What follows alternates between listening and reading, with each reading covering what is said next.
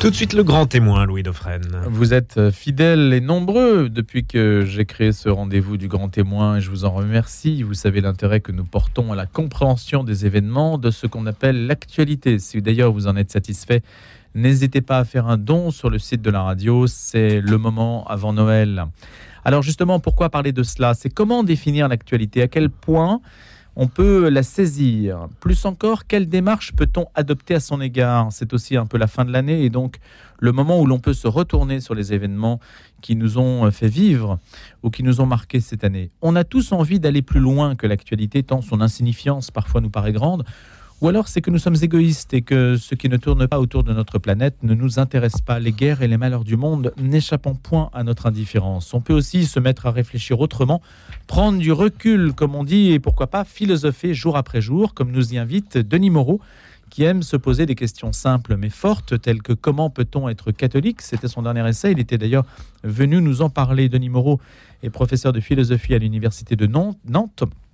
Et aujourd'hui donc, il s'intéresse à l'actualité plus loin que l'actualité, philosopher jour après jour, ainsi que je le disais à l'instant. Bonjour Denis Moreau. Bonjour.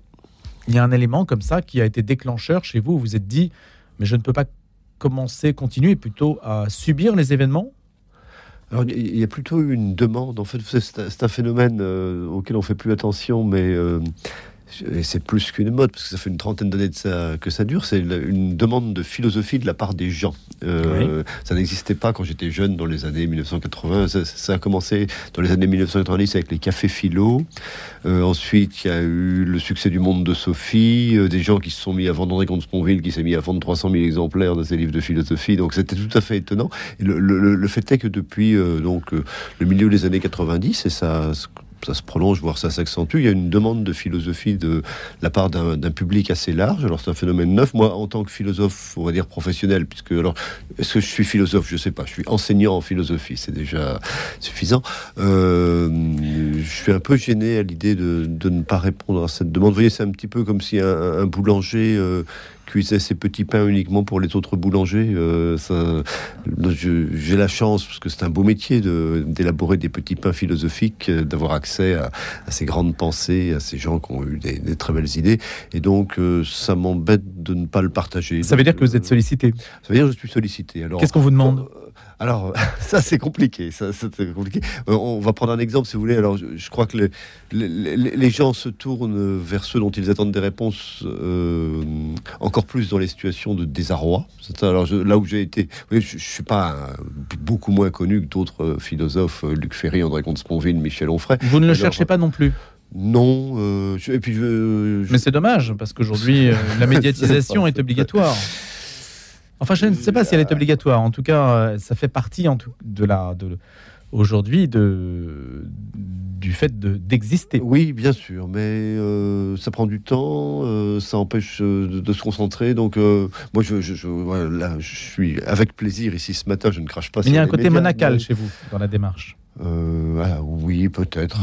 Non, non, mais, je, ne porte pas de jugement. Oui, je constate. Enfin, il se trouve que je passe un certain temps d'ailleurs en retraite dans des monastères. vous n'avez sans doute pas tort. Mais ça, ne m'empêche pas de me colter euh, avec l'actualité. Alors là, vous voyez, les questions que le, tout le problème, c'est que quand les gens me posent une question en me demandant, en tant que philosophe, que pensez-vous de telles choses? Alors, par exemple, j'ai vécu ça pendant, de façon spécialement aiguë pendant le premier confinement, où alors là, j'ai été contacté, c'était très étonnant pour moi, par beaucoup, beaucoup, beaucoup de journalistes. Alors, on me posait des questions du genre, en tant que philosophe, que pensez-vous du professeur Raoult? Et là, j'étais très embêté parce que, bien, bien entendu, j'avais, comme tout le monde, euh, une opinion sur hmm. l'illustrissime professeur Raoult, mais euh, je ne suis pas sûr que le fait que je sois philosophe euh, la constituait. Vous voyez, je, vous, prendre, je vais vous donner deux exemples. Si on me demande, en tant que philosophe, pensez-vous que les gaufrettes à la fraise sont meilleures que les gaufrettes à la framboise? Euh, J'ai une opinion sur la qualité des gaufrettes, mais c'est pas en tant que philosophe. Et puis, à l'autre extrême, on peut me demander, alors je prends délibérément une question jargonnante, puisque la philosophie, ça jargonne un peu parfois aussi. Euh, en tant que philosophe, pensez-vous que l'être soit un prédicat réel? Là, le fait d'avoir lu Aristote et Kant me donne une certaine compétence pour répondre à cette question. Donc, simplement, ça sont deux formes pures. Euh, entre les deux, il y a toute une série de questions, et notamment quand on les applique à l'actualité. Alors on peut me demander, en tant que philosophe, que pensez-vous de la Coupe du Monde de football? En tant que philosophe, euh, que pensez-vous de la guerre en Ukraine, etc. Et là... Euh, et là, qu'est-ce que vous répondez? Et là, eh ben, j'essaye. J'essaye. Alors, avec. Vous faites un peu plus parce que vous définissez quand même des règles. Alors, je, définis des règles parce que je, je suis un tout petit. Alors, j'ai un peu de méfiance Enfin voilà, être philosophe, ça ne rend pas omnicompétent, vous voyez. Euh, enfin, je suis désolé si ça déçoit les gens de dire ça, mais j'ai un tout petit peu de méfiance vis-à-vis de, la, figure du philosophe médiatique. Alors, on va pas donner de nom, mais tout le monde pensera, c'est ces gens qu'on voit sur les plateaux des, chaînes d'information. D'autant que vous estimez que des philosophes qui se sont engagés en politique, par exemple, ou qui sont allés plus loin que la philosophie, c'est l'expression que vous utilisez, ont souvent, euh, en tout cas pour ceux que vous avez connus, ont très sévèrement déconné. Oui, alors je le dis un peu sèchement, mais euh, je, fais partie d'une génération euh, traumatisée de ce point de vue-là. par les intellectuels engagés Par les intellectuels engagés. alors, je, voudrais ne pas taper que sur la gauche, mais sur la droite aussi. il y a eu les intellectuels engagés cet engagement dans les années 70, notamment pour bon nombre d'entre eux, il a quand même été euh, raté. Euh, ça a été. Alors, je, ne veux surtout pas condamner mes anciens collègues. Je, pas sûr que j'aurais pas fait la même chose qu'eux. Hein. Il y a des effets de contexte qui font que les gens sont portés, mais bon, le, soutien euh, massivement accordé à des dictatures de gauche absolument liberticides était quand même une grosse erreur politique. Donc, ça, c'est une règle que je me suis donnée. Je, philosophe sur l'actualité, oui, mais pas de politique. Voilà. Et puis pour, pour la droite, il y a eu, c'était le philosophe à la mode dans mes années euh, d'étudiant, c'était Heidegger. Et Heidegger, bon, on a appris depuis lors euh, qu'il s'était quand même assez gravement compromis avec le parti nazi. Donc, euh, je crois que ça, les fourvoiements à gauche, Heidegger à droite, ont quand même rendu les gens de ma génération assez prudents. Hmm. Peut-être alors que la génération précédente avait été intrépide, euh, que la génération d'aujourd'hui l'est à nouveau en matière de. Donc ça veut dire, Denis Moreau, ça veut dire que philosopher sur l'actualité, ce n'est pas prendre position sur tel ou tel point de l'actualité. Oh, oui, en tout cas, ça, c'est le premier élément. Et puis, ça, n'est pas aussi faire la morale aux gens. Hmm. Euh, Mais quelles sont les clés que vous donnez, les clés de compréhension pour les personnes qui nous écoutent, qui ne sont pas philosophes et qui aimeraient savoir comment faire, qui vont évidemment se reporter à votre essai plus loin que l'actualité, mais qui aimeraient savoir quelle démarche adopter? Est-ce qu'il y a un schéma euh, de pensée une manière de penser, d'aborder l'actualité pour ne pas en être dupe, ne pas en être victime Oui, c'est. il y, a différentes figures. Il y a, l'éditorialiste. Alors l'éditorialiste, c'est celui qui pense le présent à partir du présent. On pourrait dire c'est très beau, mais c'est compliqué. Euh, ils sont rares les bons éditorialistes et je ne suis pas capable de faire ça. Il y a l'historien. L'historien, c'est celui qui pense le passer à partir du présent. Alors c'est une très belle démarche, très nécessaire, mais c'est pas la mienne. Et il y a le, philosophe. Alors moi, moi j'ai fait un pari, vous voyez, c'est le pari de ce qu'on pourrait appeler euh, l'anachronisme. C'est-à-dire, il me semble que quand on pense l'actualité, c'est comme quand on se pense soi-même, on a le nez collé contre le présent, et mmh. le problème, c'est de pouvoir prendre un peu de recul. Et le moyen que j'ai trouvé de prendre du recul, alors ça peut paraître un peu curieux, mais je crois que ça, ça marche dans certains cas, c'est d'aller chercher des vieilles philosophies donc constitués il y a plusieurs siècles, et d'appliquer leurs concepts euh, au présent. Alors, si on prend, je ne sais pas, si on prend Aristote, euh, et la Coupe du Monde de foot, ça marche? Platon et la Coupe du Monde de foot, ça Donc, par euh, exemple, on ne va pas commenter le résultat de la dernière Coupe du Monde de football que tout le monde connaît. Euh, oui, j'aime bien le football, hein, et donc je, m'intéresse d'à peu près à ce jeu. depuis 2018, donc c'était la deuxième Coupe du Monde, celle qui vient de s'achever, il y a ce qu'on appelle l'assistance vidéo à l'arbitrage. Euh, donc c'est tout à fait nouveau. Le, la VAR. la VAR. Le, les pas la VAR de Molière. Les abords du terrain sont bardés de, de caméras, ce qui fait que le moindre faits et gestes des joueurs sont surveillés et que quand il y a une bêtise qui se passe qu'ils ne voient pas, l'arbitre en est averti par, ses collègues. Alors là, il y a eu un résultat spectaculaire. Depuis, c'est une diminution drastique du nombre de cartons rouges. Euh, il y en a eu quatre, je crois, dans la dernière Coupe du Monde. C'est vraiment très peu. Alors, bien ce qui se passe, c'est que les joueurs euh, se sachant surveillés, ne peuvent plus espérer bénéficier de la règle du pas vu pas pris euh, qui prévalait jusque-là et euh, se tiennent mieux. Alors on trouve dans Platon une, fable, c'est dans le livre 2 de la République de Platon, c'est un personnage qui s'appelle Glaucon qui raconte ça, qui peut aider à, penser ça. Euh, c'est ce qu'on appelle le, mythe de Gigès. Donc Gigès, c'est un brave berger qui un jour trouve une bague qui, lorsqu'il entourne le chaton vers l'intérieur de sa main, lui confère l'invisibilité. Voilà. Et alors Gigès, devenu invisible, se met à se comporter comme une véritable ordure, puisqu'il peut plus être attrapé, donc il, viole la reine, il tue le roi. Enfin voilà. Euh, alors j'ai essayé de réfléchir à ça. Euh, ça dit quoi ce mythe de Gigès Alors évidemment. Euh, c'est presque. Euh, je veux pas faire un éloge de la vidéosurveillance, parce que c'est un problème compliqué, mais si on veut prendre les choses un peu positivement, vous voyez, ça dit le regard d'autrui posé sur moi m'amène à mieux me conduire que, si j'étais seul. Et donc c'est plutôt un, éloge du regard de l'autre euh, qui se pose sur moi comme quelque chose qui m'améliore. Et j'aime bien penser ça parce que vous voyez, on, a beaucoup glosé. Alors c'est un autre philosophe, tout le monde connaît ça, l'enfer c'est les autres de Sartre. Donc sur le huis clos dont vous parlez. Huis clos où mhm. trois personnages sont fermés sans aucun miroir et donc chacun n'existe que par le regard que l'autre pose sur lui. Et Sartre en fait un drame euh, littéralement, enfin, c'est le titre de la pièce, que ces gens-là vivent un enfer. Je ne suis pas complètement convaincu. Moi, j'aime penser, c'est ce que me fait penser le, mythe de GGS et la façon dont euh, la Coupe du Monde s'est passée, euh, de ce point de vue-là, que le, regard de l'autre posé sur moi me fait du bien. Donc j'ai envie de. et que grâce aux autres qui me regardent, je suis meilleur que si j'étais tout seul. Donc ce que j'ai envie de dire aux autres, je les crois. Maintenant, Denis Moreau, c'est vrai que c'est intéressant, cette allusion à Platon et au fait que la surveillance vidéo nous rend vertueux. D'une certaine façon, c'est un peu ce que vous dites. le regard des autres. Mais ça veut dire que c'est la logique de la norme qui rend vertueux. Ce n'est pas une pression morale exercée par notre intelligence. C'est pas nous qui nous disons je dois être meilleur. C'est simplement parce que comme je suis surveillé et que je ne peux pas euh, fauter, en quelque sorte, si je suis pris, je suis obligé de changer mon comportement Alors, vous, vous, durcissez peut-être un peu la tête. Je, bah, vous avez dit vous-même que les joueurs ne pouvaient pas, euh, sinon avant ils recevaient des cartons rouges, ils auraient continué à en recevoir, mais beaucoup plus, parce que s'ils avaient continué à se comporter de la même manière, ça se serait vu oui, Alors, je pense sur la vidéo. Simplement, ça ne veut pas dire qu'ils sont totalement dénués, euh, hmm. comme vous et moi, de tout sens moral. Ce sont des gens normaux, mais euh, on sait bien que. Non, mais enfin, c'est la technique qui les a fait évoluer. Il, faut passer à l'effectuation. Et hmm. donc, alors, bon, le cas de la Monde de football est, pas essentiel. En revanche, euh, le, cas du regard d'autrui est important, c'est quelque chose qu'on vit quotidiennement. Et je pense que c'est quelque chose qui, effectivement, alors, je ne veux pas dire nous sommes naturellement de parfaites ordures et seul le regard d'autrui nous constitue en, sujet moraux, mais il me semble que les tendances morales bonnes que nous pouvons avoir en nous, mais nous ne sommes pas des anges, hein, ça se combat aussi avec un tas de choses pas très propres. Euh, ces tendances morales, le fait qu'autrui nous accompagne dans notre vie quotidienne nous, nous aide à les faire passer à l'acte. Oui, ça ça redonne de la valeur au regard d'autrui. C'est ça, ça, qui m'intéresse. Maintenant, euh, on pourrait prendre un autre exemple, les masques par exemple. Le fait de porter le masque, ça peut être lu de manière extrêmement différente. Ça peut être lu comme une manière euh, d'être vertueux et de rendre service à autrui, d'avoir une attention pour autrui, pour ne pas contaminer. Ça peut être lu aussi comme une forme de légalisme, de suivisme, d'obéissance, de marqueur à l'égard du pouvoir. Dire j'obéis sans restriction à tout ce qui m'est euh, communiqué comme norme. Et je me fais le relais de la norme. Ce qu'il a euh, est une. Vous voyez, le même geste peut être pourvu d'intentions différentes.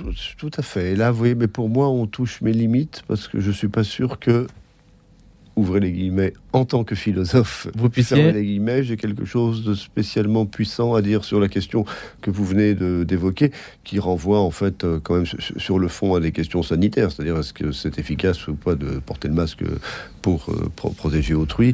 Et là, en tant que philosophe, je vous avoue que. Non, mais c'est la raison qu'on se donne pour le faire.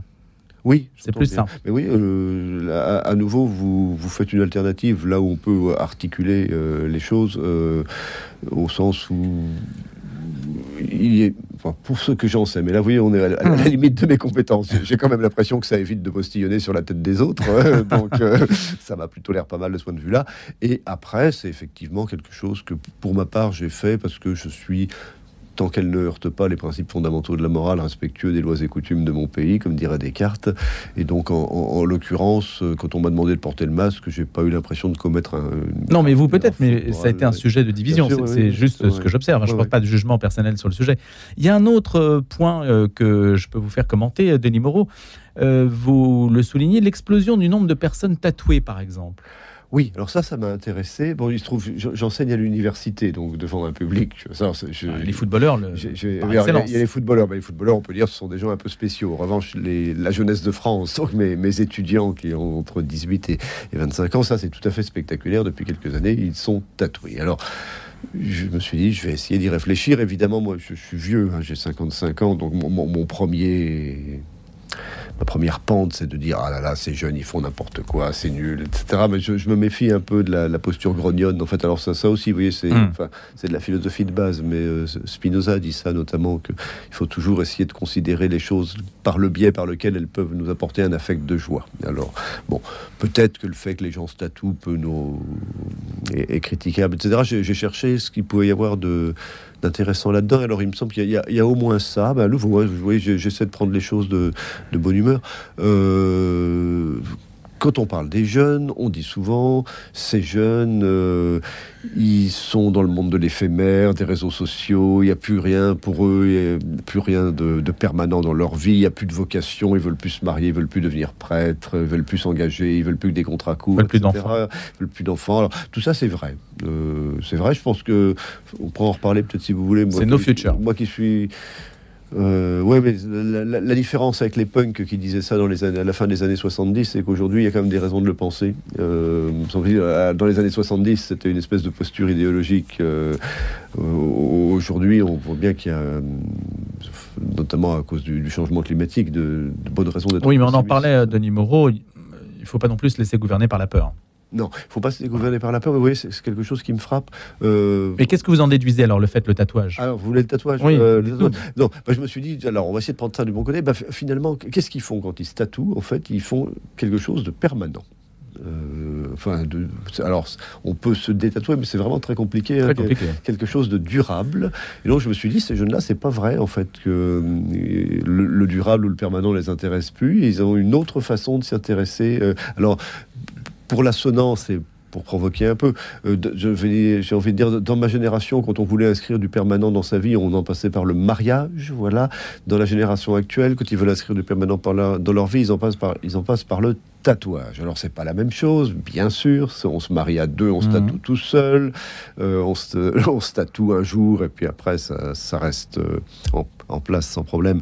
Euh, alors qu'on se marie dans la durée et puis qu'il faut renouveler l'amour. Mais je me dis voilà, mes jeunes là, en fait, ils sont toujours intéressés à leur façon par cette inscription d'une permanence dans leur vie. Et donc ce que j'ai envie de leur dire, c'est bah maintenant que vous avez fait ça, tatouage, pourquoi pas penser à autre chose, euh, mariage. Mais Et ça marche? Euh, je sais pas, ils ont 21 ans, on va attendre un petit peu pour voir. Si vous permettez, on, a évoqué les jeunes, euh, ça c'est quelque chose alors que, je voudrais dire, euh, ils vont pas bien les jeunes. J'en fréquente toute l'année à l'université. C'est une génération où, depuis la Covid, là, il y a quand même de gros gros problèmes, notamment psychologiques, de, dépression, etc. je suis assez impressionné par ce que je vois. et donc, alors je pense que sans doute vont-ils mal pour de bonnes raisons, parce que je pense que leur avenir leur paraît bien bouché. Vous voyez, euh, c'est l'avant, on lit la... Enfin, est-ce qu'il est plus bouché aujourd'hui qu'avant Je ne sais pas. Oh, je pense, la, crise climatique quand même, hum. si vous voulez. Pour le dire rapidement, dans, toutes les époques, j'ai l'impression, il y a toujours eu des prophètes de malheur et des prophètes de bonheur. Euh, si vous prenez la Bible, il y a Jérémie qui annonce la catastrophe pour demain, Isaïe qui annonce un avenir radieux. Donc les deux discours cohabitaient. Quand j'étais jeune, c'est la même chose. Il y a des prophètes de malheur, c'était les gens qui nous annonçaient l'apocalypse nucléaire, c'est la guerre froide, et puis les prophètes de bonheur, c'est les communistes, les chrétiens qui nous annonçaient un avenir radieux, etc. Euh, et donc j'ai l'impression, et ça marche à peu près à toutes les époques de l'histoire de la pensée, que ces deux types de discours, prophètes de malheur, prophètes de bonheur, ont, toujours coexisté. Ce qui me frappe depuis quelques années, c'est qu'il n'y a plus que des prophètes de malheur, pratiquement plus que des prophètes de malheur. Euh, et ça, on ne sait pas l'expliquer, ça se sent dans l'actualité, Denis Moreau. Alors ça se sent dans l'actualité. Parce que l'actualité, en fait, ça n'existe pas, c'est une réalité humaine construite, hein, il faut quand même le dire. Oui. Il n'y a pas, a pas d'actualité en dehors du récit que l'homme en fait. Oui, mais alors voyez, ça c'est quand même capital. Hein. voilà. les gens se disent il y a des événements qui se passent. C'est pas vrai, rien ne se passe s'il n'y a pas d'homme. Alors, il y a quand même des choses qui arrivent, mais il y a beaucoup de construction. Ce qui compte, c'est ce qu'on en dit. Mais vous, vous parlez de récits, vous voyez, c'est comme frappant la, disparition des grands récits porteurs d'optimisme ou d'espérance. quoi. Et donc. Euh, et, il y a plus guère que le christianisme, honnêtement. Alors, il y a plus guerre que le christianisme. Peut-être l'islam aussi. Hein. Euh, mais qui n'intéresse plus grand monde, il faut bien le reconnaître. Il y a, il y a quand même des milliards euh, d'êtres humains, vous êtes un peu. En France, en France. Oui, en France. il y a, bah, en France, enfin, ça dépend comment on mesure les choses. enfin, à quoi l'attribuez-vous ça ce, reflux. On en parlait tout à l'heure d'ailleurs avec Jean de Saint-Chéron, qui était notre chroniqueur, euh, sur les questions, euh, sur la, présence chrétienne, le poids de la parole épiscopale aussi aujourd'hui, un certain nombre de choses. On a l'impression, c'est vrai, qu'il y a une certaine culture qui disparaît, mais il y a beaucoup de choses qui sont en train de disparaître aujourd'hui. Oui, alors je pense que, qui, sont en train de passer, en tout cas, qui sont en train de muter. Je, parle en tant que chrétien ici, mmh. en tant que catholique. Euh, je, l'attribue en partie à moi, c'est-à-dire, enfin, et à nous euh, chrétiens. C'est-à-dire, manifestement, nous ne savons plus intéresser les gens. Hein, euh, Mais pourquoi ça a marché par le passé et pas maintenant? Alors, je, vous faire, je, me demande si un des problèmes, c'est pas que en, un sens, mais alors il faudra plus de temps pour développer cette idée-là. le christianisme a gagné. C'est-à-dire, je, euh, oui, euh, alors évidemment, il faudrait nuancer, mais victime de son succès. Dans, les grandes propositions morales qui ont été faites par le christianisme, la fraternité, l'amour d'autrui, etc. Ça, euh, faut bien voir que dans l'Empire romain, ça allait très pas du tout, ça n'allait pas du tout de soi cette affaire. Et puis petit à petit, ça s'est imposé. Et donc du, point de vue de la morale, alors bien sûr, on va me dire euthanasie, manif pour tous, mais bon, c'est des points très Hmm. Globalement, les grands dans, les grandes j'ai l'impression que le christianisme, euh, du point de vue de la morale, a gagné. Et donc, si on se continue, si la principale chose dont on se dit en tant que chrétien qu'on a à la proposer aux gens, c'est la morale chrétienne, je pense qu'en fait, les gens, ça les intéresse plus parce qu'ils disent, mais on n'a plus besoin d'être chrétien pour euh, vivre euh, ces valeurs-là. Et donc, il va falloir trouver pour recaptiver les, gens d'aujourd'hui, autre chose que la morale. Et là, il me semble, il y, a deux choses que le christianisme peut encore proposer et dont notre monde est quand même bien dénué. Il y a la joie. Euh, c'est quand même, vous voyez, quand, vous relisez euh, notamment l'évangile de Jean, c'est la, la tonalité. La joie de Noël, par exemple, ça n'est pas qu'un cliché. Et l'espérance et l'espérance, euh, alors qu'il n'est pas euh, l'optimisme. Enfin, il y a des pages de Bernanos assez formidables hein, sur l'espérance. L'espérance, c'est le désespoir surmonté. Voilà, mais moi, je, suis quand même très frappé quand je parle avec mes, jeunes étudiants à la fac, là, quel point c'est une génération qui est, dénuée d'espérance. Et ça, si on, peut leur en redonner, euh, ça, je pense c'est encore quelque chose que le christianisme peut faire aujourd'hui. Mais est-ce que vous attribuez le malaise existentiel des jeunes, puisque vous êtes allé sur ce terrain de Moreau, au fait précisément qu'il y a un reflux du, christianisme et de la joie qu'il peut diffuser dans la société. Est-ce qu'il y a un lien entre les deux? Hmm, c'est possible, je ne sais pas. J'essaie d'interpréter. À, vue de nez, le, malaise existentiel des jeunes, il est comme semble-t-il, beaucoup provoqué par le, fait que pour eux, l'avenir est totalement bouché. Hein. Moi, je, vois que vous évoquez. Oui, mais c'est le fait de justement ne pas avoir reçu l'idée que l'espérance existe. Alors oui, mais c'est aussi le, le, fait qu'on vit euh, ça. Alors euh, évidemment, nous qui avons un certain âge, on est peut-être sommes peut-être un petit peu plus éloignés que ça, mais euh, je pense notamment sur les questions climatiques. oui, mais il y a eu des périodes bien pires que les nôtres. Enfin, vous auriez été mobilisé à l'époque de la guerre de 14. vous avez la moitié d'une génération, je crois que la génération née en 1894, la moitié des hommes sont morts. Oui. À la guerre de 14. Donc. Mais je suis pas du tout sûr que ce soit une période. Euh, ah non, mais c'était sûrement beaucoup plus, c'était beaucoup plus dur à vivre quand on était dans une tranchée. Aujourd'hui, c'est facile, hein C'est plus facile, c'était plus dur de vivre dans une tranchée que pendant un confinement, ça, on est bien d'accord. Mais euh, d'abord, il n'y a pas que des héros, hein, euh, moi, le premier. Et puis, je pense que d'une certaine façon, dans, les tranchées, ils, se battaient avec l'idée qu'ils allaient gagner pour que l'avenir soit meilleur. Eh oui, c'est un, élément qui compte. Là, là aujourd'hui, enfin. Merci Denis Moreau, on est obligé de se quitter. Il y a beaucoup de choses à dire en philosophie sur l'actualité. On va se reporter à votre essai qui s'appelle Plus loin que l'actualité. Ça me donnait l'occasion de vous inviter en cette fin d'année pour se retourner sur, sur, les événements dont vous parlez. On parle aussi un peu de politique dans, cette, euh, dans cet essai. Merci d'avoir été avec nous. Je rappelle que vous êtes philosophe et je vous dis à bientôt.